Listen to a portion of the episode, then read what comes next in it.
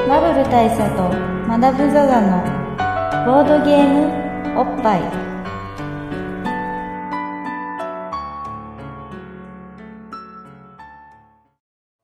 バブル大佐とマダム・ザ・ザのボードゲームおっぱい毎回ドイツ直送のボードゲームカードゲームを一杯やりつつぼんやりざっくりご紹介いたします MC1 のバブル大佐です MC にマダム・ザ・ザですはい、今日はですね、はいえー、珍しく素直なドイツゲームおの話したいんですけど、いいですかいいっすよすごい好きなゲームなんですけど、はい呪いのミイラというね、なんか普通ですね 思思った以上に普通でしたね、はい、この、タイトルに引きがないっていうのがまたこの、ドイツゲームのね、いいところの一つだと思うんまあですけそうど、っすよねでもまあミイラ好きな人って結構いると思うんですけど、まあミイラ好きな人はいるでしょミイラはいいですよね。ねツタンカーメンテンもねあ、そうですよ。最近だってツタンカーメン店で、あれじゃないですか、古代のボードゲームがっつって、あそうそでれす知ってる知らないっす知らないあの、ツタンカーメン展に関連して、なんかそこで多分展示されてたんだと思うんだけど、なんかそのすごい古代のボードゲームが発掘されたっつって、で、で人類最古のゲームじゃないかみたいな感じで、そのゲーム、なんかそういうニュースが出てましたよって言われて、あ、そうなんだっつって、だからまた多分俺がそのボードゲーム界隈っていうかボードゲーム好きじゃなくてボードゲーム業界 まあなんかそういう感じの人だからってことでなんかこう俺の、まあ、全然そういう方面じゃない知り合いはいはいはがいそういうメールを送ってきたのねであそうなんだっつってで見てみたら、まあ、こういうのが派遣されましたよとでこういうでそのそれがもともとどんなゲームだったのかっていうのは、まあ、もちろんずよくわからないんだけどでも多分おそらくこういう感じのゲームなんだあだったんではないかと、えーゲーム研究家の草場淳氏が つって草場さんすごいな 超知ってる人出てきたわっていう感じであのまあ一挙に普段知っている界隈のはいはいはい雰囲気の感じになったんですけどまあでもそれがだからツタンカーメン店の関連でねニュース出てて、はいはいまああれじゃないですかあのよくこうあの人類最古のゲームの一つとしてあのバックギャモンの原型になっているセネトっていうのがあるんですけど、まあそんなような感じのものなんじゃないかなってまあ誰もが思うところまあまあちょっと違うと感じもあるしまあボード見るだけだと、まあ、あくまでこう復元的にルールを想像するしかないみたいな話だったんだけどまあそんな感じでね、はい、その話はまあちょっと置いときますけど、はいえーまあ、ボードゲーム界隈の人はみんなエジプトが好きとそういうことです間違いなく間違いなくエジプトですはいということでエジプトといえばやはり当然ミイラを置いて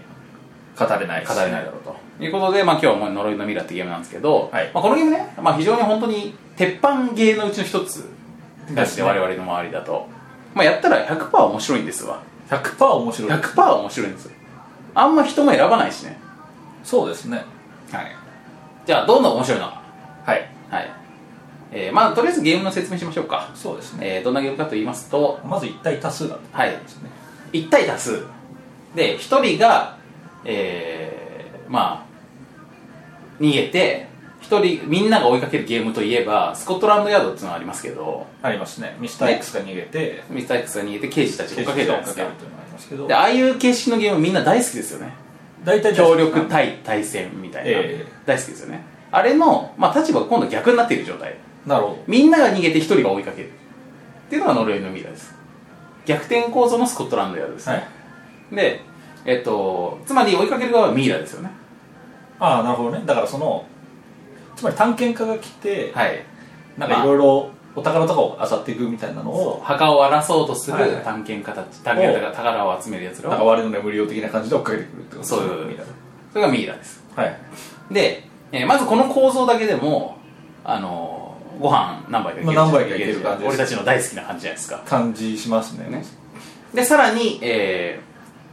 コンポーネントが活かしていて、えーまあ、箱がありあるじゃないですか。ゲームのねね、ゲームのはい外箱があります。で、この外箱に、えーゲームボードを垂直に立てる形でゲームをするんです。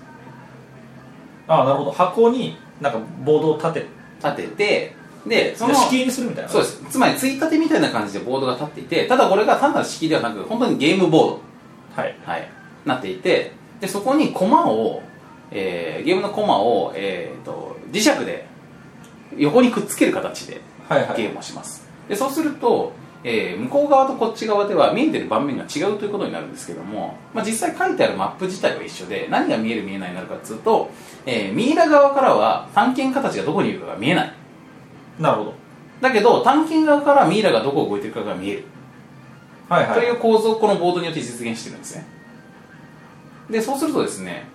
あのーまあ、つまりこれはまあミイラっていうのが、まあ、多分盲目であるということを示してるんだと思うんですけど、目が見えないむもミイラがなんか「あー」とか言いながら探検家を探し回る、はい探検家がいることは分かるからそそのなんかまあダンジョンみたいな感じになってるところうんを当てずっぽでこううろうろするわうけで迷すよ路上を歩き回るわけですで探検家たちは見つからないようにしないといけない、はいでところが探検家の方はですねミイラから見えてないから好き放題に宝が集められるかというとそうではなくあのそのマップ上に散らばっている宝をゲットした瞬間にだけあのこの宝ゲットしましたってことを宣言しなきゃいけないんですよねはいはいでそうすると「おま!」ってなるわけですミイラ側からす るとそこにいたそこにいるかってでそうするとミイラがそっちにわーって走ってくるわけです、はいはいでそれを逃げるだけどそこからやっぱりこうこれサイコロ振って基本的に移動するすごろく的な感じのゲームなので、えーサイコロ振って例えば5歩移動しましたよってなったらここから5歩移動したということはここかここがここにいるなっていうまさにスコットランド用のああなるほど状態ねうん、なるわけですよねでそれをミイラが推理をしながら追いかけてくるでなんかこうちょっと意外な路地に入り込んでいたりとかして、えーその自分が息を潜めている横をですねこあうミイラが通り抜けていくのを,、をドキドキしながら見守るみたいななるほどここのドキドキ感なるほどねこれっても目標ははい宝を集めるのが目標ってことですかそうですねだから探検側は宝を集めきったら勝ちで、えー、とミイラ側は探検家を捕まえきったら勝ち、はいで探検家一回捕まるごとになんかこう原室みたいなところに連れてかれるんですけど、はいあのそれでまあライフ1失うんですよで確か3ライフとか持っててあえーもう失い切ったらじゃあ死死亡亡から敗北みたいな、はい、でどんどん脱落していくって感じだから探検家はしかもこれ実はまあ探検家が完全な協力プレイというわけではなく誰が一番最初に宝を集められるかなっていうことであのあ競争関係にあるんですけどなるほどねあのまあ時にはミイラを一緒に欺くみたいなところもあるというなかなか良いゲームです、時には共闘して時には出し抜くみたいなそうなんかルパン三世的なね的なねあのルパンたち的なねだからまああれですよあの協力関係にあると思ってたら出し抜かれて藤子ちゃんが持ってっちゃうみたいなってのもあるな、なだからあれですよねあのゾンビものとかでもありがちなこうなんかに人間側でもたもたしてる間に未来に捕まるみたあいそなうそうそうそうそうでこれもこの辺の表現も非常にゲームシステム上も優れていて要はですねこの手のやっぱりこうあのパニックアドベンチャーというかなんかこういうようなものであのやっぱり人災っていうのが必ずあるわけですよねありますね冒険者とかだとグーニーズとかだとそうじゃないですかなんか、はい足引っ張るやついるじゃないですかいますね ああいう感じであのね、まあ、サイコロをいくつか振って移動するんですけどこのサイコロがですね人間側を気に入らなかったら振り直せるんですよはい割と何回でも振り直せるんですよ、ええバンバンで振り直すんだけど振り直した時にサイコロの中にミイラの目っていうのがあるんですよねえだからまあそのたくさん移動したかったら振り直せるんだけど振り直すとミイラの目っていうのが出えやすくなるで出る可能性が上がるわけですそう何回も振ってる分可能性が上がっていくでミイラの目が出るとそのサイコロはミイラの元に渡されてどんどん人間の使うサイコロが減っていくんですよはいはいでそのさミイラのところに行ったサイコロは次のミイラの移動力になるんですよなるほど、まあ、つまりミイラの目を出せば出すほどミイラが速くなるそうそうそうだから自分で欲張って自分がたくさん移動したいがためにサイコロを振り直す自分勝手なやつがいるとそれに比例してミイラの移動力が上がっていく可能性が上がっていく、なるほどねだかだからねらややめろややめろやもうやめろよってなって、いや、ちょっともう一回見直させてね、まあ、大丈夫、大丈夫だから、大丈夫だからっつって、バッつって、はいははいい、ミイラの移動力プラス3です、みたいな。なるほどねで、でミイラからしたらあいつすげえ焦ってないそうそうそうそうということは近くにいるんじゃないのでもしくはさっきみたいなシチュエーションで言うと例えばマダムがこの指輪ゲットしましたってなったらお前あいあいつそこの指輪のところにいるんでいるんやないけってなって、はいはいミイラが追いかけてくるわけだよねでその追いかけてきてるチェイスの途中で俺がさ最後振りまくってはいそうするとぐんぐん来るからえミイラさんそうそうあと2個ミイラ出たら完全に追いつかれるでしょみたいな話になやっちゃってくださいよみたいなこともできちゃう俺には関係ないですからみたいなそうそうそうっていうこともある確かにただこのゲーム確かその探検家全員が合計何回死んでも負けみたいなのありますそうそうそうそうそうだから探検家側からするとまあどうせ死ぬなら俺じゃないやつに死んでほしいんだけどもも周りのやつを生贄に捧げすぎると負けるしっていう全体として単なるミイラの一人勝ちになっちゃった、はいはいはいというようなところで、まあ、非常にねこの辺のだからそのミイラ対探検家という題材で、えー、とコンポーネントの面白さで、えー、とその逃げ回るそのチェイスのその息を潜めて、まあ、かくれんぼ的なねそうですそねの隠れていて息を潜めてこれあれあのキョンシー的なと言ってもいいですよ世代的にあはまあまあそうですうね、ん、要は息をしてなければバレないみたいなうんのの,、まあそのサスペンス感、まあ、それってもう常にハリウッド映画とかでも常にあるじゃないですかそうですね宇宙戦争とかでもなんかこうああいうなんか探る触手みたいなのがシューってきてシューってきてすぐ近くまで来て猿みたいなそだからあのプレデターとかで、う、うん、こう泥だらけになってるとあそうプレデターだよねうん泥だらけになってると、うんあの温度が分からなくなって見えなくなるみたいなあんな感じに近いあんな感じですっていうようなことがミイラ題材に体験できるっていうのも非常にまあよくできていて、はいでその探検家間での協力要素であと裏切り要素 足引っ張り要素みたいなのもありつつあとね、あそうださっきコンポーネントの話であのし忘れてたのがあの、まあ、要はですねあのなんで、えー探検家側からはミイラの動きが見えるけどミイラ側からは見えないかっていうと、まあ、ミイラは孤独にあのこの自分の駒1個をポチってこうつけてるわけです磁石なんですよね、まあそうですねあの、すえっとボードからボード、えっと箱からうん垂直に立ったボードが、まああのコマがくっつく感じになってるんですよね、じまあ、磁力ボードでの中におそらくなんか金属,、まあてまあ金属金属のプレートが入っていてで磁石がくっつくとはい、でまあミイラだけはこうボードのなんていうか表裏から同じ色のコマをカチャってこう接着するんでまあ挟み込んでるようなそうですねでだから片方が動かすともう片方も動くうんうん付随して動くっていうシステムになってるんでミイラの場所はもう分かりでたしだかもよくできているのがこのミイラを動かすと、まあ、その探検家側のミイラも動いていくわけですけどこれがあの探検家を捕まえた場合その探検家のところにミイラの駒が行くと探検家の駒の方がなんか磁力が強くってあのあじゃあミミイラの方が強くってミイラの方に探検家の駒がカチャってくっついちゃうようになってるそうですだから音がすると分かるっていうねでしかも物理的にも捉えられちゃうわけですよ、うんそれ であれがなんかねすごいこう体験的によくできてるなと思ってくんだくんだくんだくんだと思ってるところでやっぱこっち行こうからカチャンって音がするのにあ でミイラの方はしてやったりってなるわけですよーこのカチャンにすごくカタルシスがあるんだよねカタルシスがすげえありますねだあかまあらそう探検家の方はあれですよねだから片方からしかくっついてない感じなんですよ、というようなところも、まあ、めちゃめちゃよくできていてだからもう本当ねほぼねあの文句つけるとこがないゲームですよこれそうですね、うんまあ、ちなみにボードはあの本当迷路状になってるっていうか、うんこうなんですかねまあボンバーマンみたいなうんうん感じのところの、まあ、どこかしこうこう埋まってて、まあ見下ろし型の見下ろし型の迷迷路路マッマッププみみたいになってうるんんですね、という感じになっていまして、はいまあ、これミイラ役やっても楽しいしそう逃げる役やっても楽しいし、なんか俺個人的にさこのこのアトモスフィアはさあの何かに似てるなと思ったんですけど、はいこれねまあちょっとねあの例としてちょっといいかどうか微妙だけどあのまあこういうムードを想像してもらうと分かりやすいと思うんだけどあのよく小学校の時とかに誰かの上靴をとかをわーってなんかだからちょっとこういたずらかみたいなやつが奪って「あやるじゃあ返せよ返せよ」っつったら「ヘイパース」みたいなので「返せよ」っつってなんかこう複数の人に対して一人の人が追いかけていくみたいな、はいなんつうのなんかこうちょっとだからねミイラが若干かわいそう感なんだよこのゲーム確かにねミイラはちょっとね胃が痛いんですよそう どこにいんだよお前 らみたいな感じになってくるで、はい、こっちでしたって、まあ、指輪取りましたみたいそうそうな、ああー、指輪取られたみ偉い偉い偉いたいな。で、なんかあっちでこう、対象物取りました、あー、書物取られたよみたいな。確かにね、そうそれはあるんでなんか子供同士でやるとミイラの子が泣くみたいな可能性も若干ないではないんですけどなんだけど、まあ、時にはそこで、その、あの、その、上靴奪われてる子が、マジギ レ、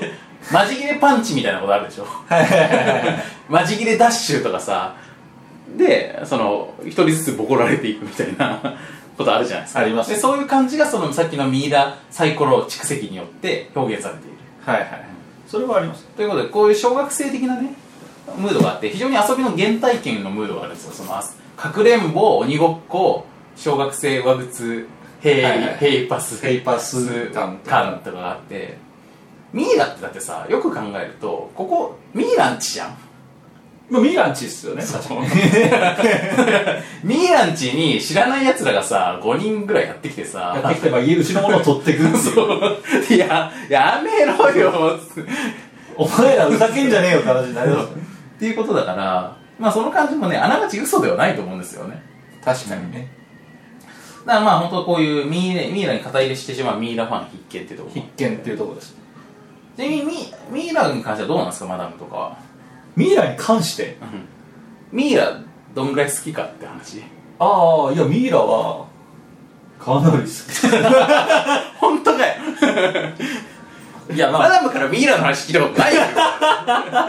まあまあまあそうなんですけうんど、いやさすがにだから例えばミイラフィギュア持ってるとかってないんですけど ミイラストラップつけたりとか別にしてなそいうそうそうしはしてないですね、うでまあでもあのミイラ男とかねドラクエのミイラ男とかすごい好きだったし、うんあとはあのハムナプトラとかもすげえ見てるしアムナプトラさあの今度リブートするでしょあらしいっすなんねか新シリーズ始まるでしょそうそうそうそうそうあのあの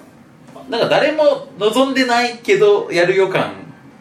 いやそう半端ないよねそうなんですよリブートって、うんまあ、例えば「トータルリコール」がまた今回やりますよとかあのスパイダーマンがうんうんこうね、アメージングしますよとか、猿の惑星ジェネシスとかねジェネシスとか、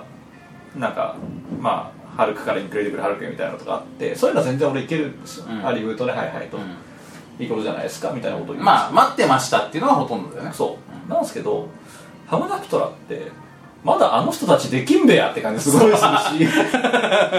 なそんな古くなくないみたいな感じするじゃないですかいやでもまあでもスパイダーマンがリブートすることを考えたらまあ全然あれ10年前とかだと思そううんだけそうでどもスパイダーマンは、あのまあハマラフタラが今回なんでリブートなのか知らないんですけうんど、スパイダーマンってあれまあ若干揉めた的な話でのリブートじゃないですかあーそうだねうんその主演が降りるだかなんだかとか、まあ、監督が怒ったとかわかんないですけど、そういうんだったらわかりますけど、んハムラフタラってそうなんですかねね、しかもなんかそこまで揉めるほどの作品でもなくないってそういそううそうそう感じがねなんか味わい深いんでねあとだって完全に、あれ出世作みたいな人たちじゃない ですかそうだねそれ以外でそんなに大人気未来がないですかあのね辺の人たち、うんハムナプトラってどんぐらい人気あるのかかんなないちなみに皆さんハムナプトラで見たことあるんですかねそうそこね気になる んですよどのぐらいメジャーなのかちょっと測りかねるんですけど測りかねる本当に測りかねるま部分あ、ハムナプトラって全部見てるあれで多3ぐらいま分であるよ全ね部見てるんじゃないかなちょっとね3の記憶が曖昧で見たはずなんですけ俺どもう1ははっきり覚えていて2が曖昧で 3ははっきり見てないんだけどはいはいはい平和王とか出てくるの3、多分3、うん、ちなみに見たことない方のためにハムナプトラってあ何なそうの何なかのかっってて話説明しておくとあの、まあ、僕1のことしかはっきり覚えてないんですけど1はあの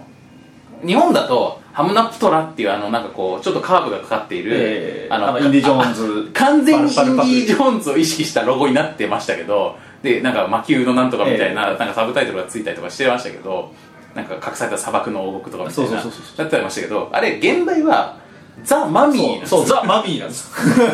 全然ハムナプターとかじゃなくてそうそうそうそうだからインディ・ジョーンズっぽくしてるのは日本の映画学者がインディ・ジョーンズっぽっぽくく意図的にねじ曲げてるだけであれはだから全然まあだから現代的に言うと、ミイラってことなんですよだからもうミイラファン必見だしそうそそうういう文脈で見ると納得の映画なんですよね納得の映画っすだからミイラファンによるミイラファンのための映画だから、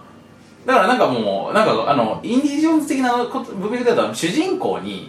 あんま魅力ないとか言われても、だって主役はミイラだもんね。そうそうそうそう別にこいつの話じゃないしそうインディ・ジョーンズは完全にインディアナ・ジョーンズがまあ主役なわけだけど。主役だから、うんあれにヒーロー性があったりとかするんだけども、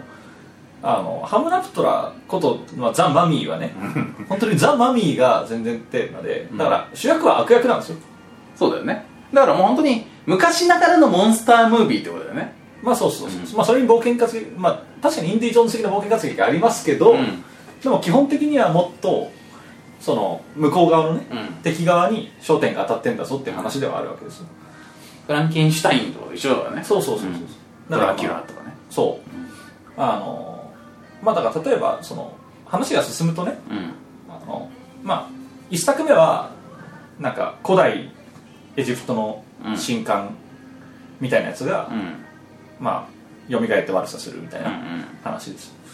でまあこいつがかなりいいキャラをうんうん出してるみたいなそこが見どころでうんうん2になると今度はなんかサソリの王みたいなのが出てくるあそうだっけか神に魂を売ったはんザ・ロックがねはんはんはんあの向こうのプロレスで有名なザ・ロック様 ロック 様がロック様がアヌビス戦に魂を売った結果サソリの王スコーピオンキングになるっていうあそれいいねあ俺多分2見てないわじゃあそそういう俺多分それ見てたら結構心つかまれてるような気がするもんでだからロック様は悪役として出てくるし、うんうんさっきの古代の神官ああいつも出んのそうイムホテップ様もなあの何何イムイムホテップっていうやつなんでイすムホけテップイムホテップだっけどイムホテップイムホテップ様がま出てきて覚えてるね 覚えてるだいぶただ問題は主人公の名前覚えてないんですよだからやっぱり感ねこのそうそう。だから主人公 を、あの、スコーピオンキング、イム・ホゼップの3人が、なんか、どんちゃかやる。あ三角関係だ三角関係でどんちゃかやるのが2。あで、3はちょっとね、俺正直見たかどうかも覚えてないぐらい不安あ。3は3はだからまあおそらくだけどその平和用が出てくるってことは平中国中国古代用も復活して四者関係になるってことじゃない可能性があります。のかまあそのスコーピオンキングがまあ出ないまあかそうで、ちなむとですよ、スコーピオンキングは、スピンオフでスコーピオンキングっていう映画を、あそうなしかもそれも確か2作ぐらい で。のマジか一大シリーズじゃない一大シーズリーズなんですよ。へーでスコーピオンキングは見たことないんですよ、俺えでも面白そうだね面白そうですよね。サソリの王なんでしょサソリの王ですけど、多分サソリの王になる前の話だと思うんですよね。おそらく。サソサソリ化したりすんの変身的にまあ、あの、ハムナプトラ上では、うんもうすでに変身後。ああ そうなんだ全然人間じゃない感じで出てくるあだから、その、そうなったのが古代の話で、あーそいつがまた復活してくるっていう話なんですよ。イムホテップさんもさなんかハム俺ハムナプトラ一作目の曲だとさまあミイラだからなんかまあいわばゾンビ的な状態っていうか、ええまあアンテッド系なわけじゃないですかでだから結構骸骨ティーな感じじゃんそうそうそうそう。でその骸骨的な感じとあの生の結構つるっとしたつるっとした結構ムキムキそう、でむむきむきで肌も綺麗な、血色良すぎる感じ そうそうそのとなんか行ったり来たり結構してたよねなんか行ったり来たりするんですなんかこうあのこ口からさ口からこう食べ物出したり入れたり出したり入れたりするみたいな感じでさこう なんか死んでるかな死んでないかなみたいなそうそうそうなんかだからあのまずまず蘇らせるわけですよ、うなんかレイズみたいな感じでうんかけると、まあ、HP1 の状態で復活するわけですよ、うんうんうんそうすると超骸骨ついな感じじゃないですか、でもそっからもうドレインドレインしまくってどんどん結晶ああそうだそうだだから そう敵がやっぱりさモンスターとしてはさより骸骨の方がモンスターチックなわけじゃんええそのよりこうなんていうか超常的な状態なわけじゃんでそれがさ敵がさふ魔力を蓄えて復活すればするほどより普通の人間になっていくっていうビジュアル的なそうそうそとうころが俺一作目見た時これでいいのかって思ったんだよねあれすごいそう普通はさなんかもともと素の人間なのがどんどん魔物化していって人間から離れていくものなのにどんどん血色のいいつるっとしたおっさんじゃねえかって 普通のおっさんが完成 してこれだったらぶん殴って倒せそうな気がするみたいなさそうなんですそれがあの作品のすごいところなんですけどまあでもとにかくやっぱりね妹先生の ねあのキャラクターとしての立ちっぷりいいよねなんかもうそしてあの血色の良さほんとさ健康的すぎてさ全然そのマミー感ないんだよねまあ、感はないですすね。 主人公より血色いいぐらいの感じででせ線も高いしツヤッツヤしてツてヤさツヤしてて、ツルツルしてて、まあ、とにかくこれは本当ね、あの今までのミイラ史上一番血色 のいいミイラです。そうでそうだからドラマザ・マミー使い捨てきた爆笑でしょ。お前お前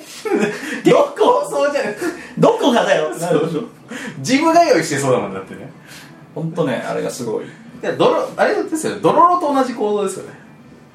ドロロと同じ構ド造。ロロってさその体をさ、まあ、100機までああ、100キロまで全然体が全くない状態か、かららその倒すごとにに普通の人間に近づいていくでしょパーツが戻ってきて、で、布団になって完成って話です。まあある種ヒーロー性がなくなっていくっていうはいはいこの過程っ確かにね。ていうことだよね百鬼丸と同じですよ百鬼丸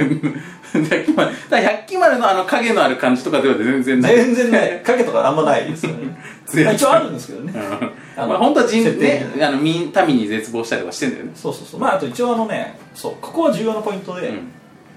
まあイモテップ先生はうんなんか、いろなんか結蘇るとある目的を持って動くんですけど、うんそれがなんか世界征服とかそんな感じじゃないんですうよ、んうんあのまあ、ちなみにイモテップ先生は、うん古代エジプトであの魔男だったんですねあそうだっけあ王とかじゃないんだっけ別に王とかじゃなくて神神官官で、うんなんか王の制裁だか目かけだかわかんないんですけど、のアナクシナムーンっていう子がいて、覚えてるね そうそう、アナクシナムあーンあで、イモセプ先生がよく呼ぶんでああ覚えたんですけど。 そうそうそう。まあ、そのアナクシナムーンっていうね、うんあの、まあ、超エロい子がいて、うんまあ、エロいっていうのはそのね、ハムラプターの一作目の冒頭を見ると、もうほぼ全裸っていう状態であ、いきなり出てくることで、まあエジプトものといえばおっぱい出ることおっぱい出ることで有名じゃないですか有名で、なんかちょっと、なんかインフォテップに絡みついたりするわけですよ。うんあの、あの弾痕のような男に。すからね、うん、つるっとした、そうね、っていういきなりアダルティーな感じになるんですけどまあそこのねその不倫がねうんバレるわけですよあそうだっけそれが原因でみた不いな倫がバレて、あの処刑されるみたいな話なんですよね、あのまあアナクスナムーンが、うんなんかそれで、まあ、死ぬうんでユンホテップはなんか連れ去られて、うんうんなんか偉い目に遭ううんでもユンホテップは新刊だから、うんでアナクスナムーン好きすぎるから、あの蘇らせるっつってアナクスナムをそうお鋼の錬金術師じゃない秘術であなんですけど、まあ、志半ばでうん王の軍に見つかり、んお前何してんだっつってうん捕まり、うんそして妹も死ぬわけですあよ、死ぬというかなんかなんかね人食い虫みたいなのがいるんですけど、うんそれがみっちり詰められた箱の中に、ああの入れられてああそうだそうだ俺そこすごいいいと思ったんだよなそうそういいいい死に方って思ったそうそうやばい死に方うをんする、で復活して、うんさあ何するかっつったらアナクスナムーンっつってうんそうそうとりあえずアナクスナムーンはアナクスナムーンしなきゃいけないからそれを蘇らせるためにうん頑張るっていう話なんです、おいいじゃないですかそうじゃあ害ないじゃんがいないと思うでしょ、うんでもなんかよく覚えてないですけど、うんまあそれやられるとよくないみたいなすごいふわっとしたけそうどそうまあとにかく妹口先生がすごいいろんな力を持ってるしでアナクスナムーンを蘇らして蘇らしてなんか多分こう古代の帝国がどうこうみたいな話をアナクスナムーンした後はねうんうん多分邪念があったりとかして、なんかいろんなことになるんじゃねえか純愛だねそうそうそうでそれをなんとか止めねえとまじいなみたいな感じで、あのなんか主人公たちが頑張りつつなんかヒロインとちょっとイチャイチャしつつ、みたいな感じなるほどいいねもう一回見てもいい気がしてきたわすごくいいですあの深夜とかにたまたま放送してたみたいな映画として見るのに最適の最適最適です本当にそう深夜とかに見るのが最適ですただそろそろ日曜昼って可能性も出てきますまあリブートしたらもしかするとまあ、まあ、ワンチャン金曜ロワンチャン日金曜ロードショーは曜ある洋画劇場とかあるかなあるかもしれないですかねっていうぐらいの、うんあの本当にもうビールとポップコーン必須って感じの、な、うんあのゲラゲラっていう感じですうん、ちなみにこれ俺劇場で見てますよちゃんとやりますね俺ちょっと見てないんですち ただ劇場なんですけど、まあ、ちゃんとかっつうとちょっとあって俺ねあのこれしよく覚えてるのが静岡であのまあその後俺の人生ベスト級アニメのうちの一本に入ることで有名な「方法劇を隣の山田君はいはいはいはいと「平営」で見たね 今時さ平営の映画館ってあんまないじゃんなかなかないですよねまあ、東京にもまあ二本立て一なんで巻二巻あるんですけどあの確か宝の馬場とかにあるんですけどでまあほとんどないでしょでまあでもね2000年当時の確かこれ2000年1998年とかうん99年とか、そのそのぐらいぐらいだと思うんだけどそのぐらいの頃の、あのー地方都市にはまだちょっと古い映画を2本とか3本とかまとめ掛けする映画館があったんですよ、でそれだから俺が最後に見たそういうののセットって感じでまあ今の奥さんと一緒に当時の彼女、はいはい一緒にあの映画見ようぜっつってでで俺は隣の山田君見たいんだけどっつってなんだけどだけどええしかもないうもう完全にちょっと古くなっててで安いところでやっててほいでしかも一緒にハムナプトラやってて全然そういうテンションじゃねえんだけど思いながら見たいやいいじゃないですかだから俺も完全にその高畑勲信者としてのねなるほどんかそのねその巡礼の感じででもでも山田君を劇場公開を見逃してしまうとはなんということだと思ってたら「おやってる!」っつやっっててるっつってこれは見なきゃいけないんだがやっハムナプトラこんな人ら見て別に興味ねえっつってで見たらあの最初にそのタタイトルの方でその現代の「ザ・マミー」ってのが出てあそういう映画なんだっ つって俺は全然私は好物です好物ですそうっつって歓迎しますよそうっつってで見たんだよねはいはいなるほどでね、だからそのおまけとして見るのに本当に悪くないテンションだったねなるほど、いやでも本当におまけ映画としてのあのポテンシャル ポがテンシャルがものすごく高い んでおすすめだと思います本当花丸さんのばっか話ばっかりしましたけどだねそうだねまあでも本当ね、はいあの俺は本当アナクスタム好きすぎるからがあって だからそのねそのまあ主人公の名前わかんないって言ったじゃないですか、ヒロインも結構可愛いわけですよなんかレイチェル・ワイズかなんかやってるんですよ、うんうんで可愛いんですけどあの名前がわからない、役名がわからないけどイムホテップとアナクスナムンが全く忘れないわけです よそうか俺多分ツイッターとかでも延べ20回ぐらいはアナクスナムーンって言ってる、見たことあるそれ半角カタカナで言ってんの見たことあるそうあそういうことだったそうイムホテップ先生があのアナクシナムを呼ぶ姿がやっぱちょっと面白面白 ないいやしかもさ今までちょっと皆さんあれですよあの俺がマダムがツイッターでそういうこと言ってるのを見て疑問に思わなかったっていうことに皆さんちょっと疑問、ええどうなのって思うかもしれないけどマダムは結構なんか謎の単語 をそうそうそうそう文脈なんて言うこと結構よくあるんです結構よくあるんでだからその時も絶対意味ないんですよ俺はあだから全然特に意味のない文字列を言ってるのかなとそうそうそう思そっうて特に気にしてなかったんだけどそうあれハムナプトラだったあれはね花村とはあのアナクシナムーンなんですけどそうだからそれを踏まえましてですよ、まああ、とにかく、あのイムホテップ×アナクシナムーンの、うんあのが見どころなんですよああいいね同人誌とか作るじゃいやもう全然同人誌あったら買っちゃうぐらいんでイすムよホテプアナフスナムそうそうそうそのショートショートあったら読んじゃうしなるほどねああいいですなああまあそうそうそうだからそれだけハムナプトラが好きだしまあ俺は呪いのミイラが好きだしそうですってことでこの2つをだからセットで鑑賞してセットで鑑賞していただくとすごくいいですいいと思いますエジプトフェアとして、うんまあ、ツタンカーメン店にも興味のある方そうだはね僕は行ってないですけど、うんまあ、まあもしかするともう終わってもう終わってるかもしれないですけどまあそまあの遅れてきた勃発エジプトフェアとしてそうでですそうですす、うんぜひおすすめです、はいこのセットはいいと思いますじゃあサクッと、はいあのぼおっぱい評お価っぱいいき評ま価すいよきまねすかえー、呪いのミイラ、はいおよびアナクスナムーンあツナムーン はどうですかねあの、まあ、このゲームでも本当に本当に鉄板なんだよね鉄板なんですよなんかねゲーマー的にも納得ギミック的にも納得初初心者も納得初心者もファ子ミリ供ー子供もファミリーも納得あとカップルも多分納得できうる、ん対戦的にも納得協力的にも納得でそうです素晴らちんこなんだよねはっきり言って本当そうあのね安いんだよこれあそうでしたうんね、なんか3000円だまよ、あでね、も確かに2000、3000とかその辺そう気がする3800円ぐらいだったかあそう4000いかないかなな、うまあ、とにかくね、うん確かにあの構造の割に安いですよんいそうなんかねすごい超お得感あるんだよねやこれ本当鉄板で、うん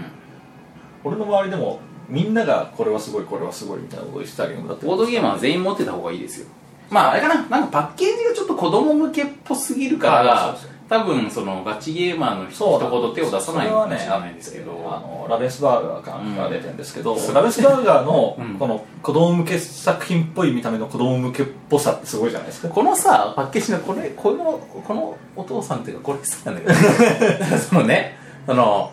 あのーまあ今画像を見せてるんですけど、あのえなんかインディーまあミイラとその冒険家家族があの対戦してるみたいな絵なんですよそうでそうミイラの方は完全にミイラなんだけど、まあ、コミちょっとコミカルなミイラなんですけど、この家族の方がちょっとお母さんがラララクロートっぽいー、感じグロートっぽぽいい感感じじでで、 で、まあ、子供はまあ普通に子供なんだけど、お父さんがまあインディ・ージョーンズっぽい感じ、はいはいはいでそのお父さんがインディ・ージョーンズっぽい感じで顎が割れてたりもするんで結構屈強な感じなんだけどこいつが「ああミイラがこっち来ちゃう」っつってこう目を目目を顔顔を手で覆って覆うんだけど指が開いてて隙間から見て隙間から片目で見てるっていうつい見ちお茶目ゃうなみた感じいな感じでねくんだくんだ感がすごい出てるってことですだから俺このパッケージアートもすげえ好きこなれんパだよねッケージだとしてですなんかあれですよあのちょっとファミ通の表紙感あそうそうあるあるあるある特にこのララクロフトのパチパチ感がね本当にファミ通の松下先生そうそうのそうアイラストの感じがねあるよねあってすごい愛嬌あるんで、うん僕はここもね結構いいよねいいポイントだと思いますただ見た目の割にすごい面白いゲームなんで、これも結構高評価をつけていきたい感じはあるこれ ちょっとね連続で高いかもしれないけどこれほんと85とかいきますよ俺 最近激ヤマっすねだってね好きだ好きなゲームを選んだせいで話してるでもあるけどまあ82とかいてもいいですよ まあそうでです、すね82 2とか82にしましょうか、行きましょうかはいじゃあ、えー、呪いのミイラ82おっぱいというなあ、えー、ボードおっぱいの素晴らしさを100とした時に、はいはい、82ほど素晴らしいとそうです、うん82おっぱいということですということになりました、はいというわけというわけでで、えーまあ、ちょっとハムナフトラの話しすぎた感ありますけどまあハムラフトラ会だったと言っても過言ではないんですけ どいや本当でもノレノミラもおすすめですし、うんマジハムラフトラもおすすめなんで、俺もう23見てないのに見るわ俺もちょっと今度3見ますちょっと、うんいや本当ねあのまあ1見ると、うん本当もうイムホテップアナクスナムーンラインすごいいいなと思うわけですけど、うんうん2で、うんその愛の深さがねあのどんだけこいつら愛が深いのかっていうのをまた語られるんだあのもう見られる俺多分2でもう一回イムホテップ出てきた時になんかもうすげえ嬉しいと思う出たあの本当出たーってそうそう来ました来ましたってなってよよよ最初あの本当昔のねイムホテ活動ップ活動写真時代に映画館で見せたら俺絶対多分映画館でよよよ「イムやん!」性欲強めのミイラ来ました来ましたっつってそうっていうね紙吹雪投げちゃうぐらいの感じですああとねあの一部で有名なねこうなんか面白画像みたいなのがうんあって、うんなんかこうイムホテプ先生がね、うんこうなんかちょっとガガラッみたいな感じで、うんこう下からひょこっとこう覗いて吹き出しでなんかえらいことになってるなみたいなのがあって そうその画像を知ってる方は、あの多分より面白あーそれも俺見たことあるかもしんないあ多分そのそれもハムナプトだと思って見てないわ俺、うんそれをね知ってる方はもう多分一作目 で妹が見た瞬間から吹くと思いますけどこいつかよってでそのシーンはあの2章の 2, 二作目のクライマックスで出てきま すそこでまたクライマックスなのに超吹きますから超面白シーンです2章のクライマックスはマジ面白なんですごいです爆笑必至いいねはいとまあ、というね、はい最後まで話すの話しましたけども、まあ、ノノレレノノミミーーララは、とハムナプトラ両方ともおはすすめでいす、両方ともね、まあ、これセットで考えても82は硬いうんということなんで、ぜひ、ぜひよろしくお願いします。はいおすすめですおすすめです。ということで、えー告知はいに行参きりままししょょうはいどうぞう。えー、ボードゲームおっぱいはツイッターやっております。ボードゲームアンダースコアおっぱい、BOARDGME アンダースコア OPPAI の方で、えーコメント等を受け付けております。まあ、ちょいちょい話したりもするかもしれません。えーそして、Facebook ページ facebook.com スラッシュボッパイ BOPPAI こちらの方であの更新の告知等は行ってますので、えー Facebook をメインでやってらっしゃる方はいいねしていただけるとあ更新したら更新したんだなっていうのが分かるかもしれませんまあ Facebook はタイムラインが流れがちなのであれですけど、という感じです、えーそして iTunes ストアこちらから聞いてらっしゃる方がほとんどだと思うんですが、えー iTunes 上でボードゲームあるいはおっぱいあるいはボードゲームおっぱいと検索すると出てきますそちらで購読するととてもスムーズ、うん自動で落ちてきたりとか、なのでぜひよろしくお願いしますレビューもかけます星をね星をつけたりもで星きをます多めにつけていただいたりとかっていうのもいいと思いますということもできます、えーまた、まあ、ブログからでも聞けます、えー、http コロンスラッシュ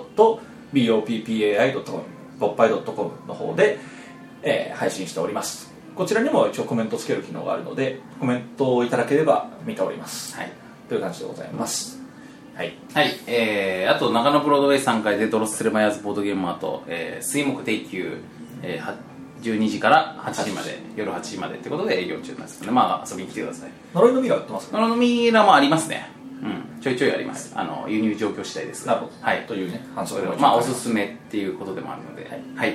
あえああとあれだ、えー、今度イベントやるんですけど、はいえっ、と、11月3日に、えー謎フェスっていうのがお台場でありまして、はいこれですね、あの、東京カルチャーカルチャーというお台場のイベイベントスペースで、以前、嘘つき村の人狼というイベントを、あの、やはいまあ何回かやったんですけど、で、まあ今スタッ後フもで何かしらやっていくとは思うんですけども、はいえーまあでもスタッフとしてね、そうですね参加してもらいましたけど。で、えっと、それの、えっと、やっていた、えー東京カルチャーカルチャーで、そこでいろいろ他にもそういう体験型謎解きイベントみたいなものをやっている団体がいくつもあるので、その人たち全員合同の、あの、謎解きフェスみたいなものをやっていませんかっていう無茶な企画なんですよ。まあだからプリキュアオールスターズ的な話そういうことです。だからまあ戦隊ヒーロー大集合的な話 まあ、アベンジャーズ的な。アベンジャーズ的なね我々的なアベンジャーアッセンブル的な話アッセンブル的な感じでえっ、とまあちょっとな文化祭みたいな感じでこうこブースをこう区切ってですねあなるほどね露店みたいなねそうそうそう感じで、まあ、やることになってましてでまあうちもまあそれこれちょっとこのイベント企画段階からいろいろこうあの相談させてもらいつつまあ、はいいろいろそうみんなで話し合ってですねで、えっと、やってますんで、まあ、ちょっとまだ泥米として何をやるのかっていうのはまだ発表してないんですけども、えーちょっとなんかまあ面白い新しいことをやりたいと思ってますんで、えーぜひ参加していただければなと当日券も多分あると思いますので、まあはい前売りが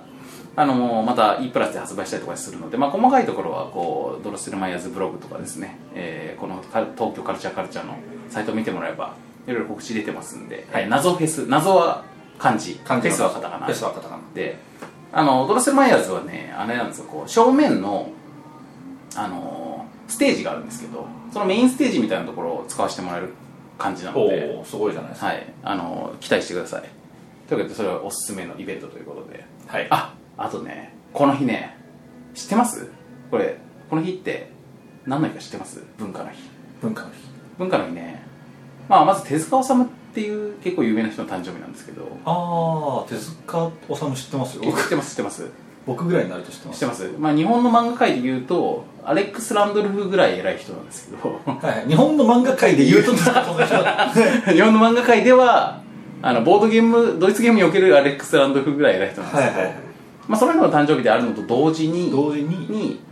あの僕のね誕生日でもあるああそうなんですねじゃんあですよつまりあれでしょあの謎フェスにいらっしゃる方にあの私のカバンにはまだ若干の余裕がっていうことになるかなっていうこととにいうもなこりとますにもなりますんで、まあ、そういう意味でもその謎フェス来ていただくといいんじゃないかなと、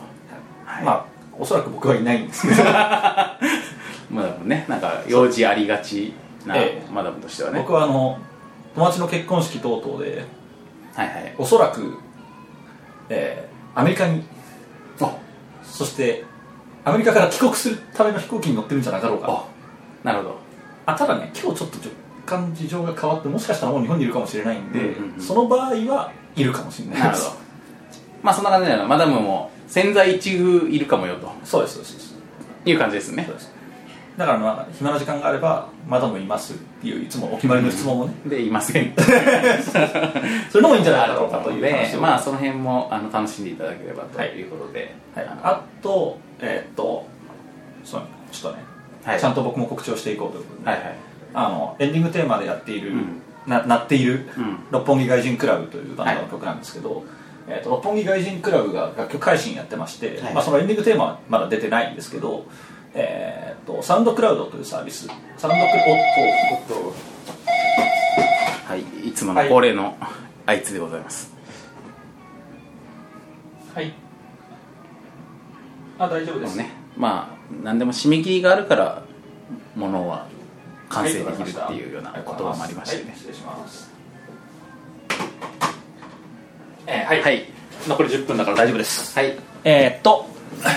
そう六本木外人クラブの楽曲配信を行っております、はいサウンドクラウドという、えー楽曲まあ音楽のっけられるサービスはいでやってまして、えー、っと URL は http コロスラッシュスサウンドクラウド .com、えー、soundcloud サウンドクラウド .com スラッシュ六本木外人クラブ、えー六本木外人はローマ字です、えーまあ、クラブだけ英語ですと、そういう感じでございますハイフンなし六本木外人クラブでございますはいえーこちらの方で、まあ、3曲ぐらい聞けるはずですよろしくお願いします、はいはいえー以上、はいえー今回は呪いのミイラそしてザ・マミーはいの回でございましたありがとうございますありがとうございますそれではまた次回また次回さようなら